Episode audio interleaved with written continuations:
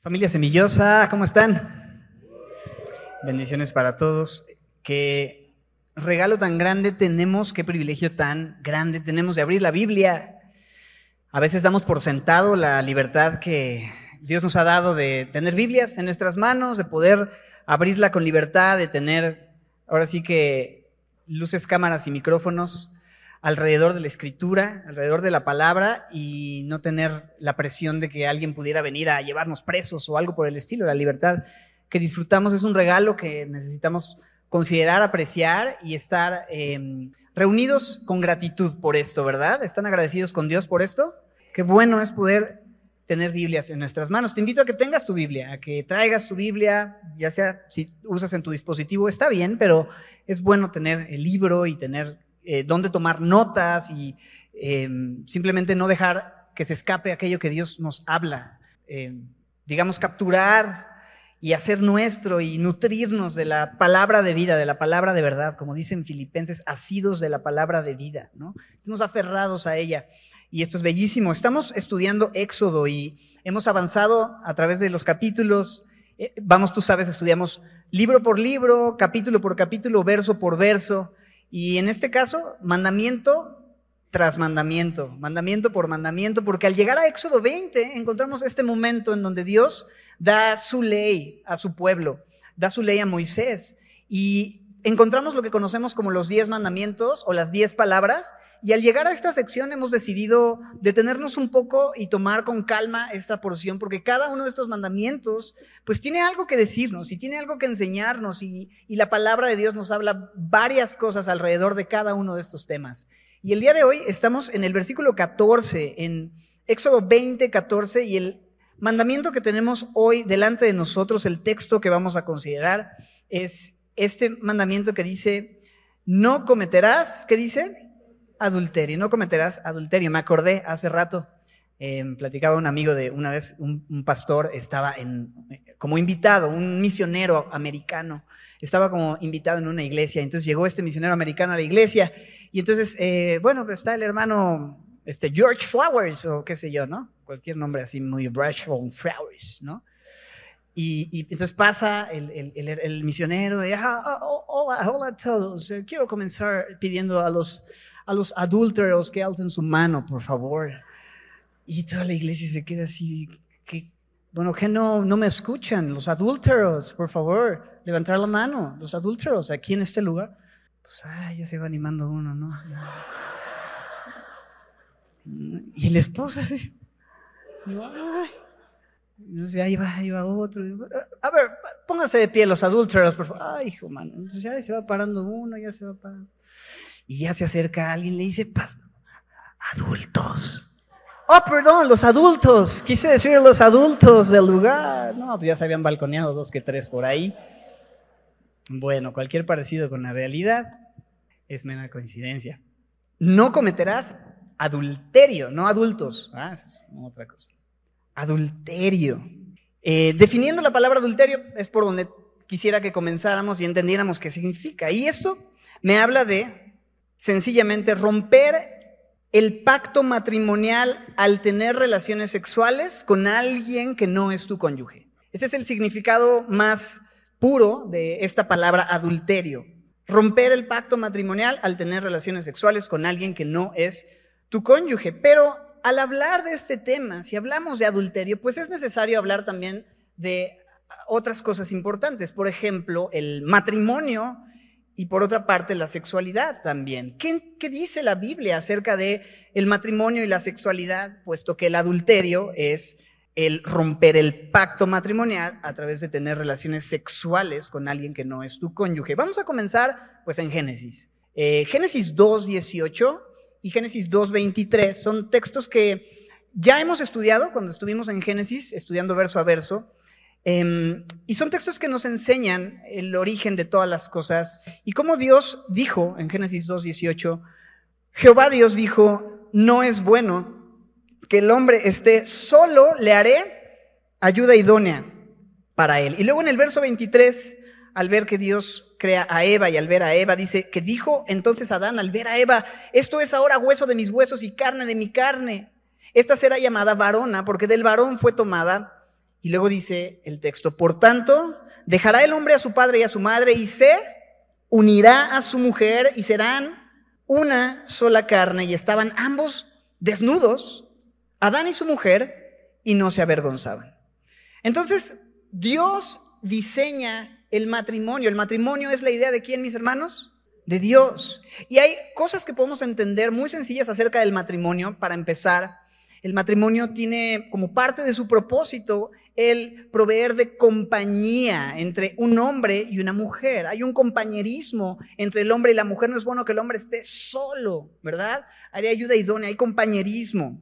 Por otra parte, ambos son un equipo que cumplen con un propósito. En otras palabras, el hombre no puede llevar a cabo lo que Dios le ha mandado solo, necesita a su mujer juntos van a cumplir lo que Dios les pide y juntos van a cumplir con el mandamiento que Dios había dado de multiplicar y fructificar y así poder glorificar a Dios.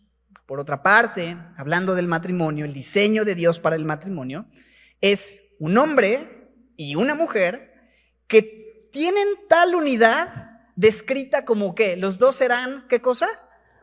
Una sola carne. Hay una unidad eh, descrita de una forma muy profunda, una sola carne.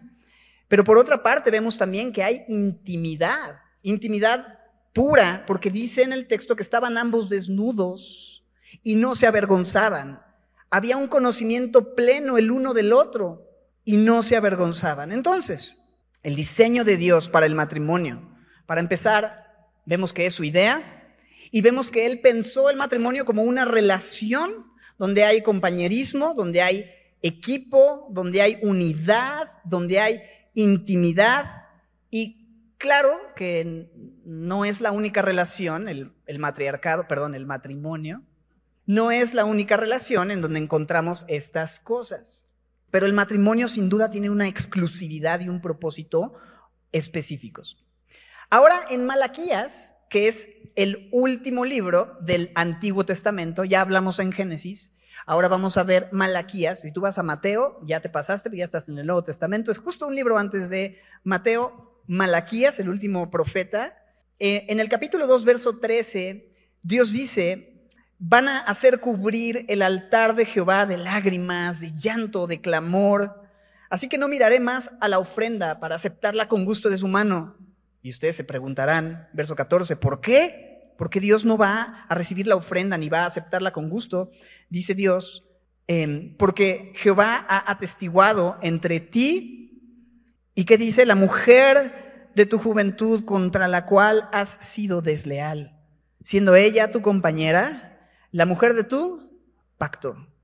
No hizo el uno habiendo en él abundancia de espíritu. ¿Y por qué uno? Porque buscaba una descendencia para Dios. Ya no serán más dos, sino uno.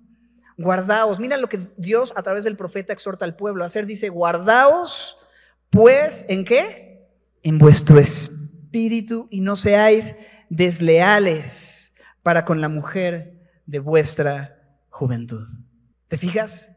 Para Dios es muy importante, absolutamente esencial, la lealtad en el matrimonio.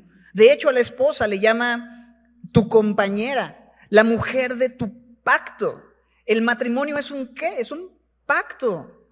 Es una relación exclusiva. Ahora, cuando hablamos de un pacto, necesitamos entender cómo es que en esa cultura, en ese tiempo, los pactos se llevaban a cabo al partir un animal por la mitad y entonces se ponía a, dos costados de un camino y aquellos que estaban haciendo el pacto caminaban por en medio de, estos, de este animal y entonces se simbolizaba diciendo, esto es lo que le sucederá a aquel que rompa el pacto. Es algo muy fuerte. De hecho, en la ley, el castigo para aquellos que cometían adulterio era la muerte para los que estaban adulterando. Entonces, el matrimonio es un pacto, no es cualquier pacto, sino en el verso 15 nos dice que es un pacto que Dios unió, ¿verdad? Dios unió a este hombre con esta mujer. Este pacto es muy fuerte y la exhortación es a guardarnos, dice, en nuestro espíritu, no solo en nuestro cuerpo, en nuestro espíritu, dice ahí, y cuidar de no ser desleales con nuestro cónyuge. Y vamos a hablar un poquito más acerca de, de esto, guardarnos en nuestro espíritu, pero definiendo lo que es matrimonio, una vez más. Es un pacto diseñado por Dios en el cual hay compañerismo, hay equipo, hay unidad, hay intimidad. Y, y, sabes, es por eso que en una boda, pues se llevan a cabo los votos, ¿no? ¿Quién vota porque le diga que sí? ¿Quién vota porque le diga que no? No. En una boda hay estas promesas a amarse, a cuidarse, a respetarse hasta que la muerte los separe, ¿no? Ahora, acompáñame a Efesios 5. En Efesios 5, 31, vemos un significado todavía más profundo del matrimonio. Eh, digamos, el propósito máximo, llamémoslo así, el propósito máximo del matrimonio, Efesios 5, 31, nos dice Pablo, escribiendo a los Efesios, eh, citando Génesis, por esto dejará el hombre a su padre y a su madre y se unirá a su mujer y los dos serán una sola carne. Y dice, grande es este misterio. ¿Cuál misterio? Pues cómo es que estos dos se vuelven una sola carne. ¿Cómo es que este hombre deja a su padre y a su madre y se une a su mujer en matrimonio? Es un misterio, pero yo digo esto, mira esto, es este misterio, pero yo digo esto respecto de qué? De Cristo y de la iglesia. De manera que el matrimonio, la, la unión matrimonial tiene un propósito máximo y supremo, que es el de reflejar la relación de Cristo con su iglesia. Es una descripción gráfica del Evangelio. Es, es algo que cuenta, el matrimonio es algo que cuenta una historia más grande que la historia de amor que pudiera tener una pareja que se casó. Cuenta la historia del amor de Dios. De manera que podemos resumir que el matrimonio es un pacto diseñado por Dios en donde hay compañía, ¿verdad? Compañerismo, equipo, por lo tanto, unidad, se unirá a su mujer, serán una sola carne. Hay intimidad, no se avergonzarán más, estaban desnudos el uno con el otro, hay intimidad. Y todo esto tiene como, como propósito máximo reflejar el evangelio, ¿verdad? El mensaje y la historia del amor de Dios a través de el respeto, el amor, el servicio, el sacrificio que hay entre el esposo y la esposa. Ahora, necesitamos hablar también entonces del tema de la sexualidad. Y lo primero que necesitamos entender es que al igual que el matrimonio, dijimos, ¿el matrimonio es la idea de quién? De Dios. ¿Sabes algo? La sexualidad también es la idea de Dios. Él creó la sexualidad, por tanto es buena. Muchas veces tenemos la idea de que el sexo es algo malo, porque el mundo ha querido apropiarse de lo que Dios creó y ha distorsionado la pureza del sexo de acuerdo a la palabra de Dios y lo ha pervertido en muchos sentidos. Y a veces nosotros pensamos por lo que escuchamos y vemos que el sexo es algo malo y podemos sentirnos culpables de tener quizá deseos o sensaciones, pero Dios nos creó así, no para que estemos controlados por esos deseos, sino para que los rindamos a Él, ya sea que estés soltero o que estés casado, pero es la idea de Dios y tenemos que rendir a Él esta área de nuestras vidas, pero otra vez, el mundo ha corrompido tanto el diseño de Dios y su plan que a veces nos cuesta trabajo verlo como algo bueno. Y esto por el entretenimiento, por películas, por series, por música. Quizá en tu caso puede ser por tu pasado en este tema o tal vez por el pecado de alguien contra ti, quizá un abuso. Hay muchas razones por las cuales podemos relacionar el sexo o la sexualidad como algo sucio o malo, pero sabes, Dios es bueno. Dios es bueno. Y su diseño es bueno también. Y, su idea para la sexualidad es, es algo bueno, es diferente a como el mundo lo ha usado. Es una expresión de amor e intimidad entre el esposo y la esposa. No debe ser un acto egoísta, es un, un acto que implica conocerse, amarse, servirse, ser pacientes el uno con el otro, comunicarse, todos estos aspectos dentro de una relación íntima, comunicación, paciencia, servirse, no, no es tomar para mí, tomar lo que a mí me da placer, ¿sabes? Sino dar, servir. Dios no lo diseñó, ¿sabes? Solo como un acto meramente físico para satisfacer una necesidad fisiológica o algo así, no. Es una expresión que brota de una relación de amor y de confianza, de intimidad entre un matrimonio, un hombre y una mujer. Algo profundo en ese sentido. Y por supuesto, también es algo que Dios diseñó para que tuviéramos descendencia, pero es un regalo que Dios nos dio, para que lo podamos disfrutar, pero en el marco bíblico que Dios ha diseñado. Y es muy diferente, sin duda, a como el mundo lo ve. Y es que otra vez, no es que en sí sea algo malo, el problema es cuando los humanos amamos más lo creado que al creador. Cuando adoramos lo que Él creó y dejamos fuera al creador. Sabes, el sexo es la idea de Dios y cuando se vive según su diseño es algo bueno, es algo bueno. Y Dios es tan bueno que diseñó un lugar seguro para vivir eso. ¿Sabes? Hay un, hay un diseño por parte de Dios para tener un lugar seguro donde disfrutar de esa sexualidad. Y ese lugar seguro se llama matrimonio. Se llama matrimonio. Mira esto, Proverbios 5, 18 al 20. Proverbios 5, 18 al 20 nos dice de la siguiente manera. Proverbios 5, 18 al 20. El libro de Proverbios está después de Salmos. Salmos es el libro más largo de la Biblia. Casi, casi si tú abres tu Biblia así al, al azar, te va a salir Salmos probablemente. El siguiente libro es Proverbios. Capítulo 5, versos 18 al 20 nos dicen de la siguiente manera. Sea bendito tu manantial y alégrate con la mujer de tu juventud, como sierva amada y graciosa gacela. Sus caricias te satisfagan en todo tiempo y en su amor recréate siempre. ¿Y por qué, hijo mío, andarás ciego con la mujer ajena y abrazarás el seno de la extraña? Hasta ahí la lectura. Vemos eso, un diseño, algo bueno, que un matrimonio puede disfrutar, en donde hay alegría, en donde hay satisfacción, en donde hay recreo, dentro, dentro de una relación donde se conocen íntimamente en todas las áreas, va más allá de solo una, una unión física.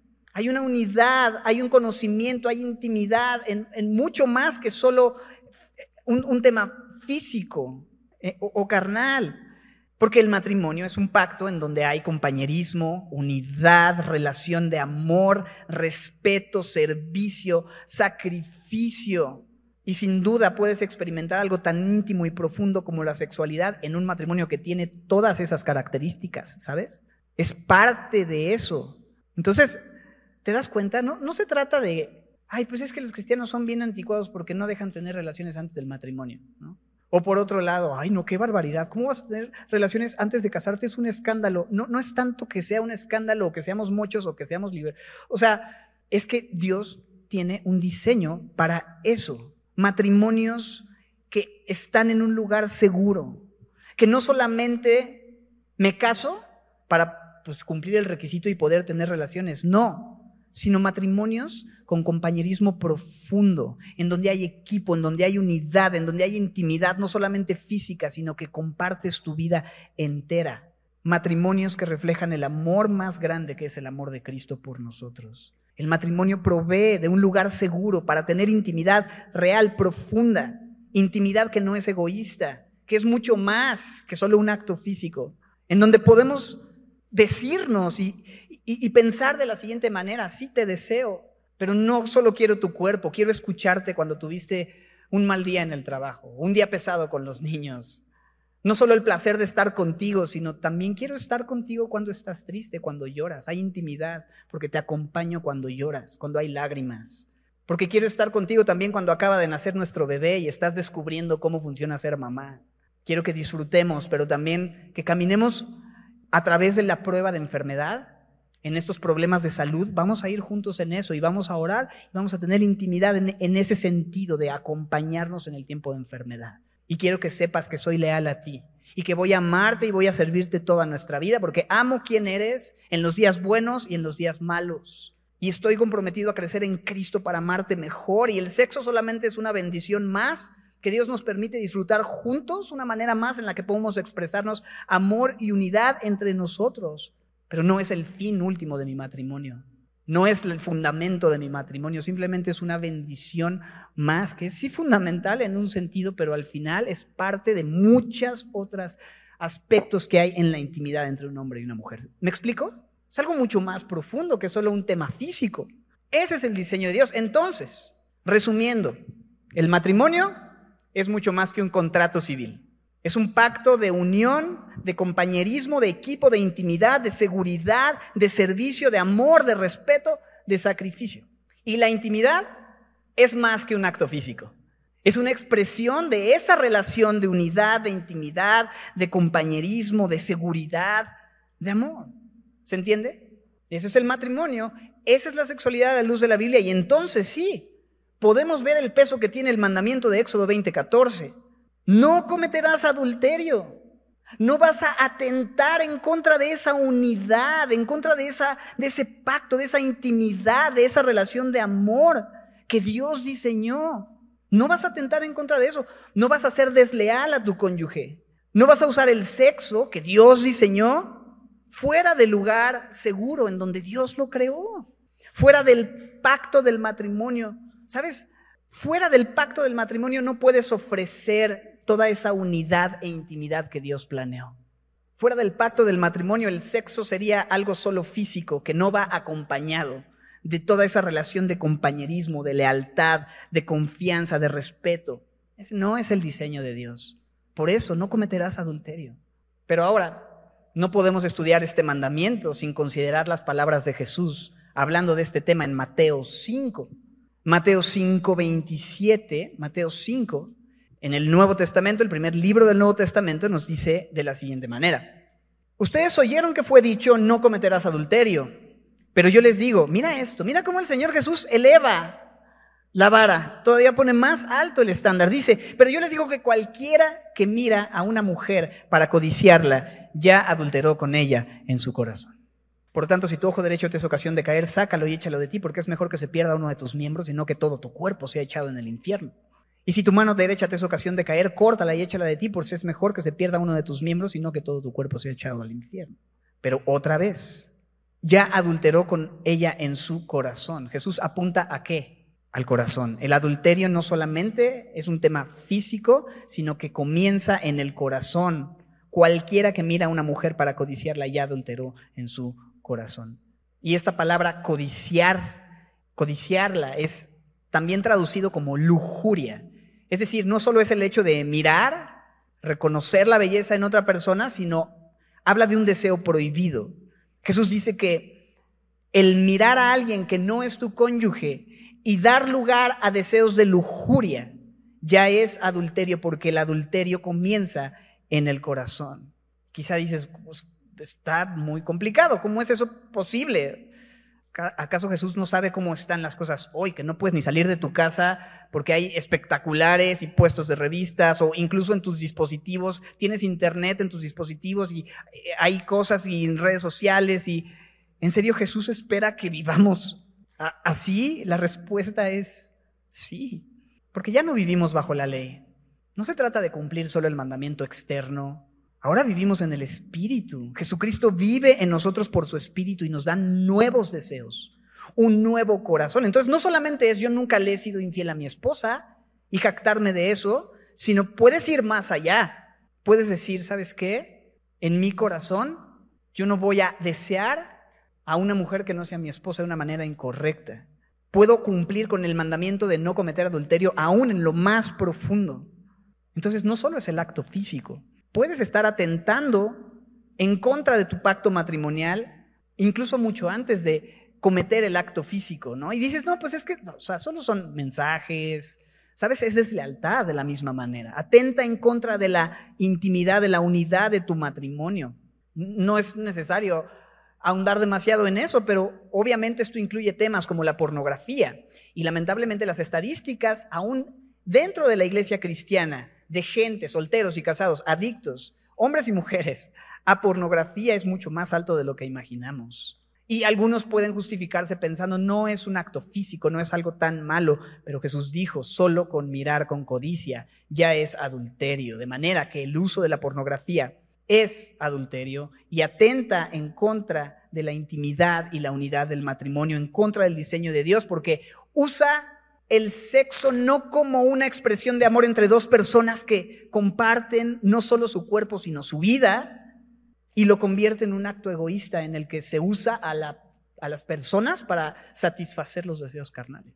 Entonces, mensajes, pornografía, coqueteo, no sé, likes en redes, pensamientos que permites que estén dando vueltas en tu mente. Todo esto son cosas que necesitamos considerar, examinar. Y sabes, Dios nos ha dado su Espíritu Santo. Mis hermanos, el Espíritu Santo nos convence y nos hace saber cuando estamos caminando en la dirección equivocada y no tenemos por qué vivir como antes vivíamos. ¿Sabes? El punto de los mandamientos justamente es decirle al pueblo de Dios, tú ya saliste de Egipto, ya no tienes que adorar a los dioses que en Egipto adoraban, tú ya no eres esclavo, ahora eres libre para vivir para Él. Los dioses paganos pedían actos sexuales depravados para adorar de esa manera a estos dioses falsos, pero ya no van a servir más a esos dioses falsos, ahora viven adorando a un Dios santo, amoroso, que vio el sexo como un acto de amor y servicio, que ha dado el matrimonio como un pacto para ser un lugar seguro para unidad y para, para intimidad. Como pueblo de Dios ya no tenemos que vivir como esclavos, no tenemos que ver la sexualidad como la veíamos antes, no tenemos que vivir vidas egoístas buscando solo nuestro placer. Podemos cultivar unidad, intimidad, amor y servicio en el matrimonio. Y no es nada más porque somos muy morales, no cometemos inmoralidad, no cometemos infidelidad, no cometemos adulterio. No, es que Dios quiere llevarnos más allá. No solo es no cometo el acto físico, sino ahora veo a las personas como creadas a imagen de Dios y no como objetos que puedo usar para mi satisfacción, incluyendo a mi propia esposa. No es que tu esposa está para satisfacer tus necesidades biológicas, no. Es que son una unidad, es que son un matrimonio. Es que tiene que haber una intimidad más allá que solamente una intimidad física. Es parte de lo que Dios diseñó. No estoy enojado, ¿eh? Es un tema fuerte. Y por eso comencé con la historia de este pastor. tratar de... Pero es importante entender esto. No solo es no cometer infidelidad, ¿sabes? No solo es que en mi matrimonio no, no cometeré adulterio, sino puedo ir más allá, puedo poner como prioridad la unidad y la intimidad con mi cónyuge. Puedo buscar el compañerismo y servir y trabajar en equipo. No es no solo no cometo adulterio, sino que escucho, conozco, respeto y amo a mi cónyuge. Y puedo perdonar y puedo animar y puedo reírme con mi esposa, ¿sabes? Con mi cónyuge, con mi esposo. Y hay muchos tips prácticos cuando tocamos este tema. O sea, decir, bueno, poner límites en el tema de, la inmoralidad. Y hay em, softwares para eh, eh, aplicaciones o softwares para computadora que, te, que le avisan a un contacto si tú buscas páginas de contenido inapropiado y puedes instalar algo así o, o este, hay gente que dice, no, pues yo nunca voy a hablar con nadie del sexo opuesto, ¿no? Y hay gente que dice, bueno, yo voy a salir a la calle con los ojos vendados, ¿no? ¿Cuál es el punto? No solo cambios externos. No estoy diciendo que esté mal que uses un software o que tomes ciertas medidas, lo que sea que tú consideres para estar en un lugar más seguro, pero Dios quiere nuestro corazón. Dios quiere nuestro corazón. Lo vimos en Malaquías. Dios dice que guardemos nuestro espíritu, ¿verdad? Nuestro espíritu. Comienza guardando nuestro espíritu. Comienza con una relación con Dios. Comienza viviendo para Él y viviendo con Él y caminando con Él, porque solo Él puede cambiar mi corazón, solo Él puede quitar estos deseos, o sea, o cambiar estos deseos, ¿sabes? Por deseos puros. Necesito ser lleno del Espíritu Santo. ¿Y sabes qué más necesito? Estar en luz, venir a la luz. Dice Primera de Juan 1.5. Esto es fundamental cuando hablamos de este tema también, venir a la luz. Dice Juan en su primera carta, primera de Juan está casi al final de la Biblia, antes de Apocalipsis está Judas y antes de Judas vienen tres cartas de de Juan. Juan tiene primera, segunda y tercera. Luego antes viene primera y segunda de Pedro. Estoy diciendo el orden de los libros de la Biblia al final, hacia el principio. No los voy a decir todos, no te preocupes. Pero tú sabes por qué llegó primero Juan al sepulcro cuando corrieron él y Pedro para ver lo que les habían dicho que había resucitado. Porque Juan tiene primera, segunda y tercera. Y Pedro solo primera y segunda. Ese chiste es muy viejo, está muy choteado. Y si reíste de corazón, te invito a que te inscribas al curso de Nuevos Creyentes, porque dice, primera de Juan 1.5, este es el mensaje que hemos oído de él y les anunciamos. ¿Qué dice? Dios es luz y no hay ningunas tinieblas en él. Si decimos que tenemos comunión con él, pero andamos en tinieblas, mentimos y no practicamos la verdad. Pero si andamos en luz como Él está en luz, ¿qué dice? Tenemos comunión unos con otros y la sangre de Jesucristo, su Hijo, nos limpia de todo pecado. Después dice, si decimos que no tenemos pecado, nos engañamos a nosotros mismos y la verdad no está en nosotros. Pero me encanta el verso 9, los de navegantes lo saben, si confesamos nuestros pecados, Él es fiel y justo para perdonar nuestros pecados y limpiarnos de toda maldad, si confesamos nuestros pecados, si estamos en luz. Y sabes, la luz incomoda, porque en la luz no puedes esconder aquello que preferirías que nadie supiera, pero en la luz tenemos comunión y en la luz somos limpiados, de acuerdo a este texto. Y vivir en la luz implica confesión. Y confesar es decir la verdad, es lo contrario a esconder. Y no hay nada más maravilloso, no hay nada más, ok, valioso, digamos lo mejor, en un matrimonio que el hecho de que ambos vivan en la luz, que estén desnudos, en el sentido de que no tiene nada, de esconder, nada que esconder, porque ahí hay comunión, ahí hay intimidad.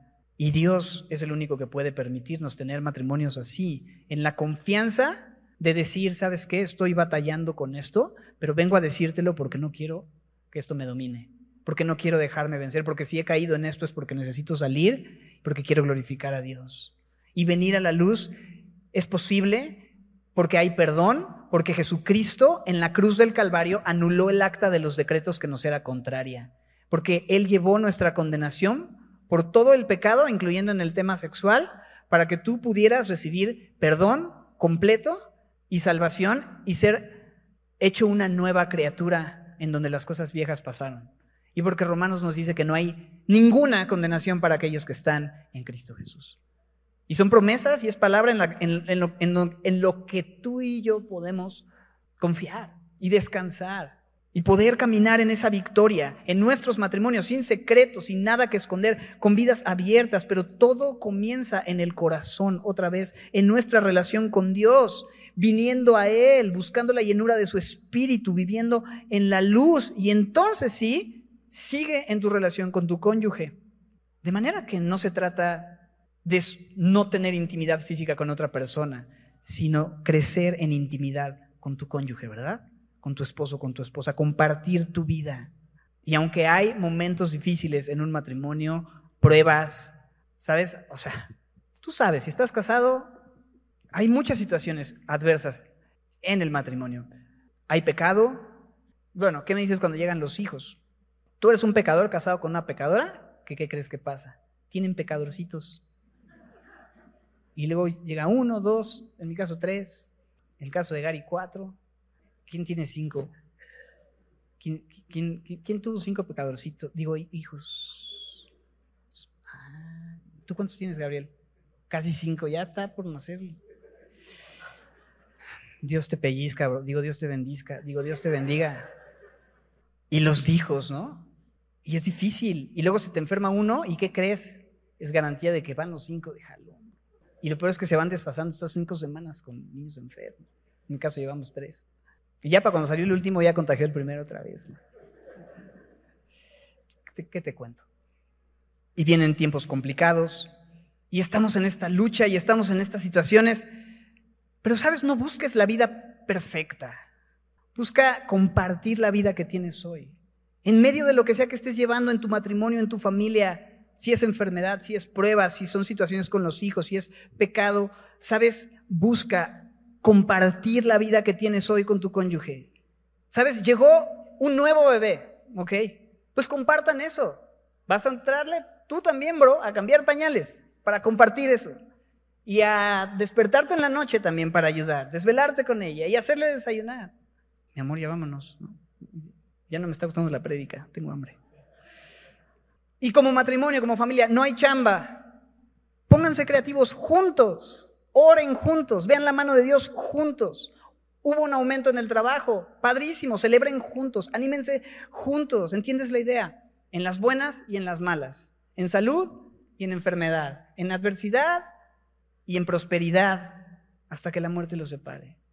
Es tiempo de pruebas, es tiempo de tener paciencia, es tiempo de ser paño de lágrimas, hay que entrarle. Es tiempo de pasarla bien, es tiempo de descansar, es tiempo de disfrutar, genial, pero en todo, unidos, conociéndose más, sirviéndose más, amándose más. Y esa es la invitación, mis hermanos, no solamente a tener vidas morales, no solo es no cometo adulterio, sino disfruto de un matrimonio lleno de vida, no solo es no voy a cometer adulterio, es disfruto de intimidad más allá de solo física.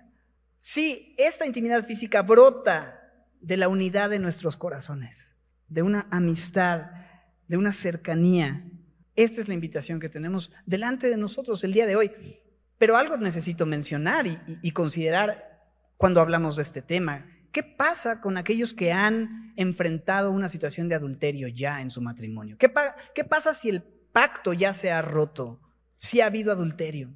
En Mateo 19 Vienen religiosos con Jesús y le hacen preguntas. Mateo 19.3, ya estoy por concluir, pero en Mateo 19 dice que los fariseos vinieron a Jesús para tentarle y le preguntaron, ¿es lícito al hombre repudiar a su mujer, o sea, darle carta de divorcio por, por cualquier causa?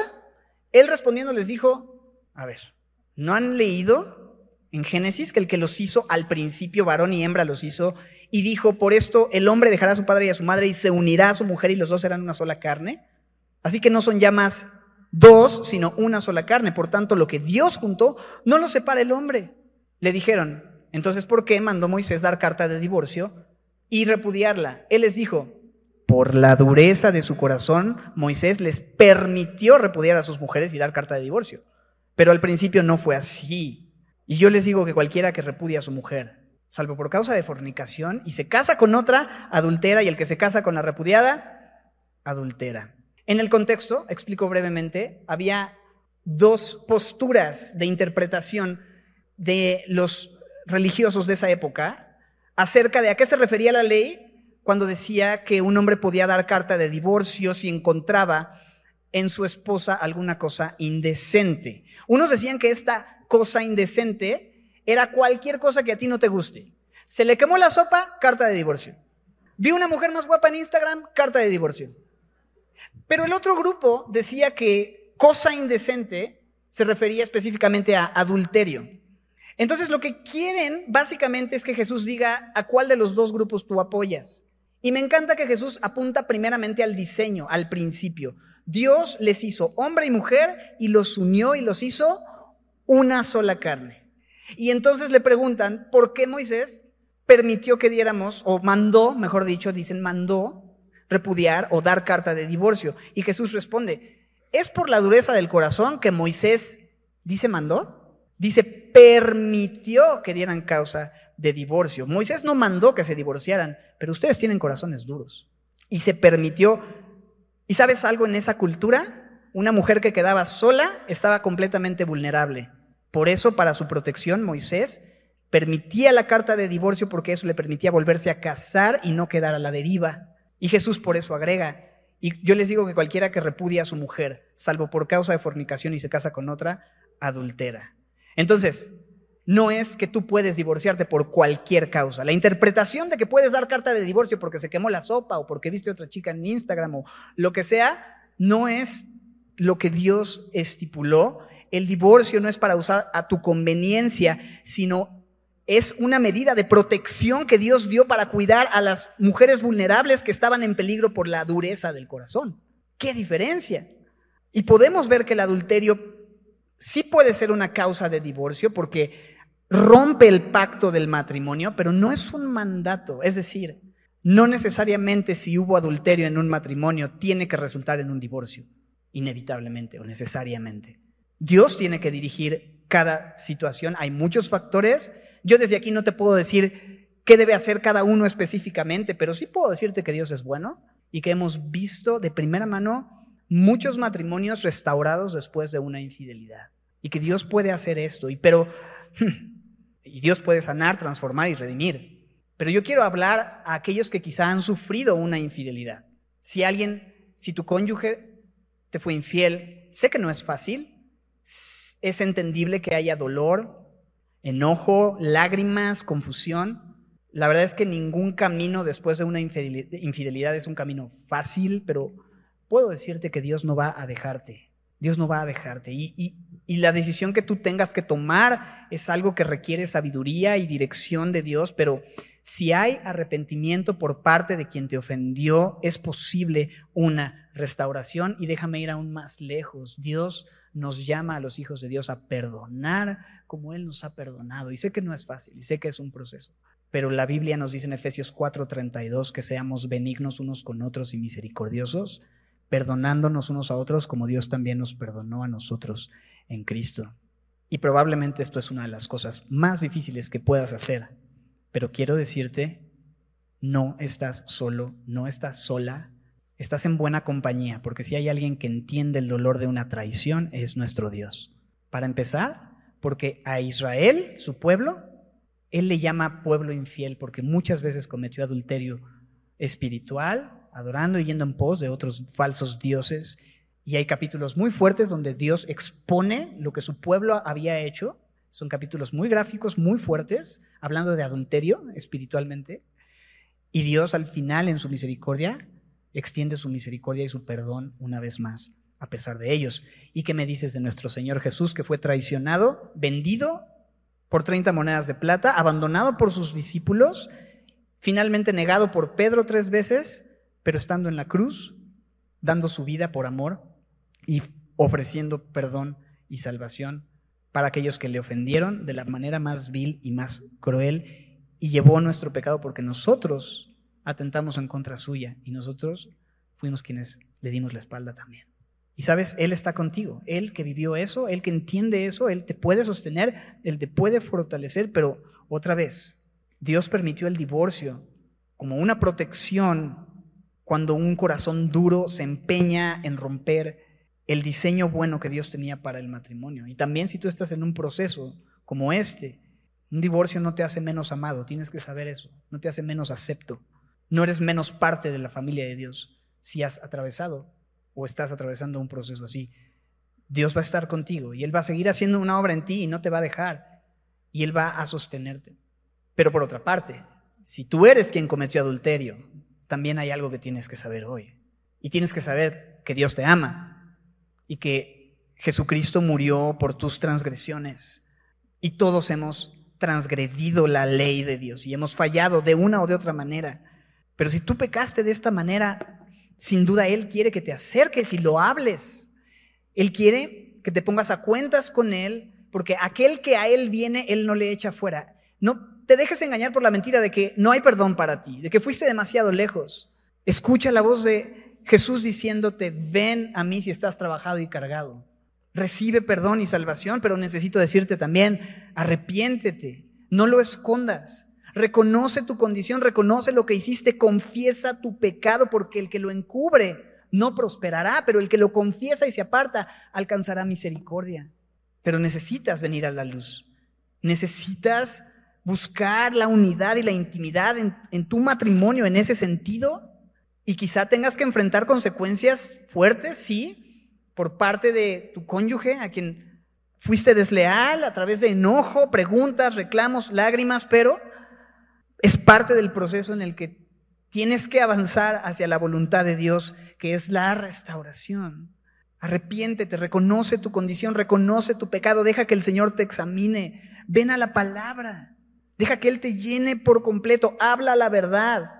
Si hay algo más que tienes que decir, dilo. Si hay temas que necesitas llevar al Señor y dejar que Él trate, hazlo. Y deja que transforme tu mente. Deja que Él cambie tu manera de pensar acerca del matrimonio, acerca del sexo, acerca de, de, esto y, y, busca la unidad, busca el compañerismo, sirve, escucha, ama, acompaña, sé paciente. Dios está contigo también. Para aquellos que tenemos el Espíritu Santo, es posible entender Éxodo 20, 14 no solo como un mandamiento, sino como una promesa. Porque por el Espíritu de Dios no cometerás adulterio. Es una promesa para ti, es una promesa para mí si tenemos al Espíritu morando en nosotros, así como los demás mandamientos. No cometerás adulterio, porque el Espíritu de Dios te fortalecerá para cultivar esa relación matrimonial en donde hay confianza, en donde hay comunicación, en donde hay sacrificio, en donde hay amor, en donde hay respeto. Y entonces no cometerás adulterio. Y vas a poder vivir una vida de libertad en esta área. Y yo no sé en qué punto estás. No sé si eres soltero, casado, si estás batallando con este tema en esta área de inmoralidad. Yo no sé si el sexo es algo que te cuesta trabajo por algo que viviste en el pasado, entender que es algo bueno porque Dios lo diseñó, de pronto has visto o, escuchado, vivido cosas difíciles y te cuesta.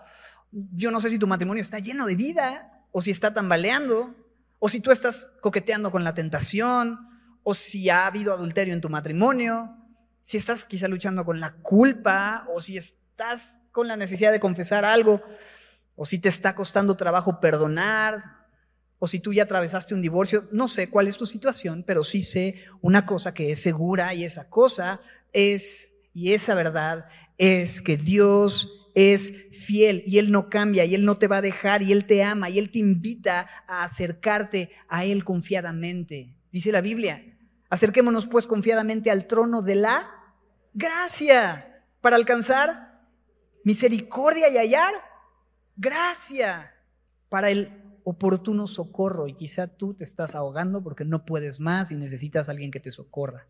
La gracia del Rey de Gracia sentado en el trono de gracia, en el trono de la gracia está disponible para ti, sin importar en qué punto te encuentres en relación con este tema. Quiero terminar hablando de, y con una ilustración me gusta, es eh, acerca de un arte japonés llamado kintsugi que es un arte que consiste en reparar cerámica con oro. Y tenemos una imagen por acá. Y lo que me gusta de este arte, y si quieren bajar un poco la luz, perfecto, es que en vez de esconder lo que se rompió, lo que se hace es que se resalta con oro, con algo que es más valioso. Y entonces la pieza se vuelve no solo más bella, sino más cara, mucho más valiosa. Y esto me gusta pensar porque en realidad nosotros también estamos rotos. Digo, unos más que otros.